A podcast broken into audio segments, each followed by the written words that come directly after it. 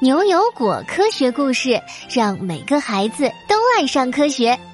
嗨，小朋友们，你们好！又到了讲故事的时间喽。今天故事的名字叫做《黑白岛的垃圾危机》。不知道阿福博士让我们来进行什么紧急任务？牛牛扶了扶自己快要掉下来的眼镜，一头雾水。三个小果子发现自己正处在一个奇特的小岛上，地面上一半是黑色的，堆满了臭气熏天的垃圾；一半是白色的，十分的整洁干净。街道上还散发着花香。你们醒了呀！一个老奶奶推着装满垃圾的小推车从垃圾堆里走了出来。小果子们点了点头，又抱着疑惑询问了老奶奶，这才知道，岛上的居民由于不知道怎么进行垃圾分类，就把垃圾混在一起扔到岛的另一边，久而久之呢，这个岛就变成了黑白岛。牛牛不敢置信的问：“您知道互联网加垃圾分类吗？”现在很多大城市，例如上海、北京、广州，都可以在网上下单，然后有专人上门来取垃圾，进行垃圾分类，还能获得积分兑换日用品呢。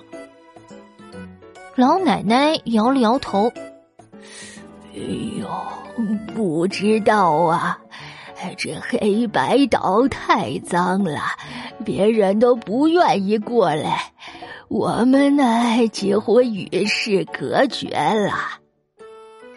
话还没说完，地面上突然一阵震动。悠悠呆呆的看着不远处，那那是什么？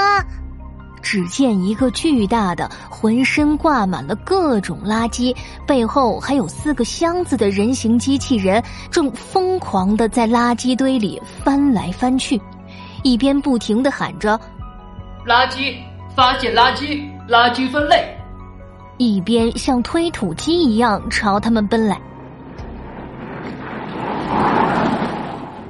老奶奶赶紧把小推车上的垃圾扔进垃圾堆里，转头和悠悠解释：“呃，他是以前黑白岛上的垃圾清理机器人贝塔，后来出了故障，检测到正在移动的垃圾就会追着跑啊。”老奶奶露出了遗憾的神色。贝塔还在朝这里跑过来。老奶奶着急的大喊：“你们身上是不是有垃圾？快给他！”果果浑身上下摸了一通，从口袋里掏出一张皱巴巴的塑料糖纸。不会是这个吧？贝塔小心翼翼的弯腰拿起塑料糖纸。糖纸，糖纸分类，可回收垃圾确认。然后拿着塑料糖纸，错误的塞到了背后的有害垃圾的箱子里，又自顾自的跑走了。牛牛惊魂未定，老奶奶倒是兴致勃勃。哎，小果子，你再和我讲讲外面是怎么处理的垃圾的？牛牛想了想。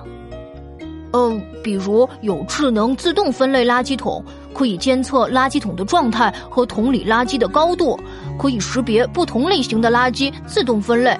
最主要的是能提醒扔垃圾的人，帮助他们养成良好的分类垃圾的习惯。老奶奶羡慕的叹了口气：“嘿，我也只会一点点垃圾分类，教不了大家。”一个人的力量，更是帮不了整个岛的居民呐。三个小朋友对视了一眼，悠悠从无线口袋里拿出几个口罩。紧急任务应该就是修理贝塔，我们快开始吧。牛牛拿出粘粘球，把贝塔固定在了地上。用超大的水枪把贝塔身上的垃圾全部冲了下来，背后的四个大箱子也露出了真面目，分别对应了可回收物、有害垃圾、湿垃圾、干垃圾四种分类。果果用万能披风把牛牛带上了贝塔的胸口，上面果然有一个小小方方的控制屏幕。这个垃圾分类真是一团糟。牛牛撩起袖子，在控制屏幕上点来点去。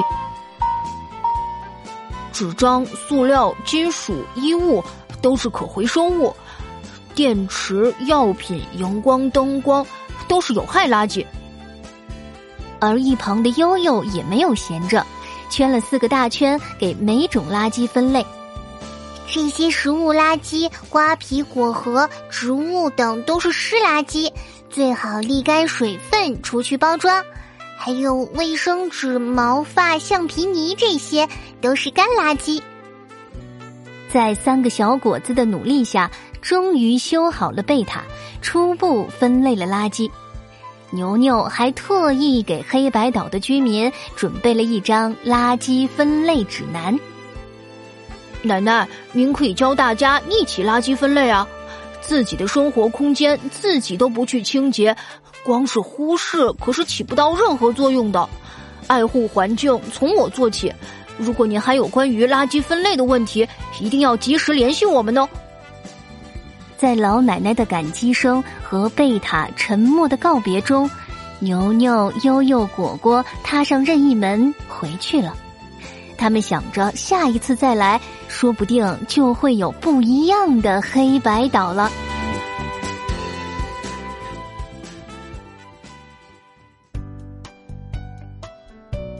好啦，黑白岛的垃圾危机这个故事就到这里。现在啊，果果要请小朋友们思考两个小问题哦：塑料糖纸属于哪种类别的垃圾？垃圾分类有哪四种呢？快进入牛油果科学故事微信小程序的答题页面，告诉我们问题的答案吧！还可以听到另一篇故事哦。好了，下次同一时间我们不见不散。